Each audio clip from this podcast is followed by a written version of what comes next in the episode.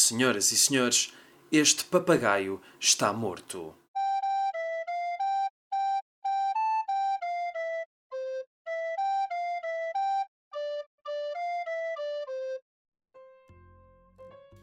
Rubem Fonseca, um dos grandes escritores da, da, literatura brasileira, faleceu na passada semana e, em jeito de homenagem, decidi hoje trazer aqui um pequeno texto do autor. Trata-se de um texto que está no livro Histórias Curtas, editado em Portugal pela Sextante Editora, que também é responsável pela restante obra do autor aqui no nosso país. E é um texto muito curto sobre o tema, lá está, que dá título a este episódio: O Peido.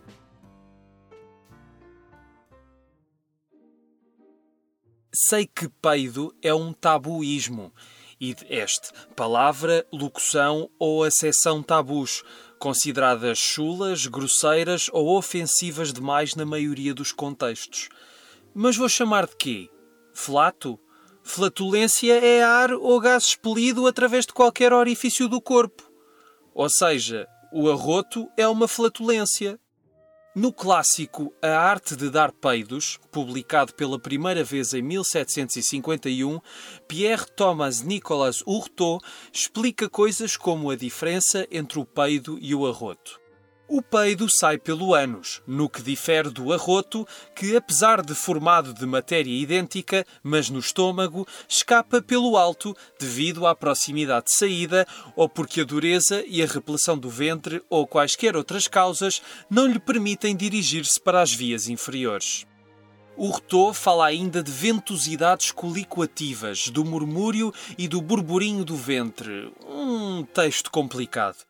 Ele diz amar o peido, cuja causa final pode ser a saúde do corpo desejada pela natureza ou um deleite proporcionado pela arte, a arte de peidar, evidentemente.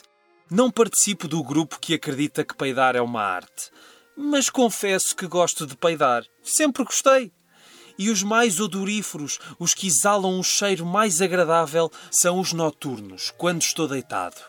Eu fruo com um prazer inebriante o aroma, a fragrância que se exala de dentro do lençol. Não há quem não ame o perfume do próprio peido, mas todos odeiam o das outras pessoas. Acham-no de um fedor desagradável e insuportável mesmo. Até o dos respectivos consortes, com quem invariavelmente dividem o mesmo lençol. Isso é uma irrefutável prova do nosso egoísmo. O que é nosso é sempre bom, pode ser um peido ou uma xícara de café. O que é dos outros é sempre ruim. Pode ser um peido ou uma xícara de café.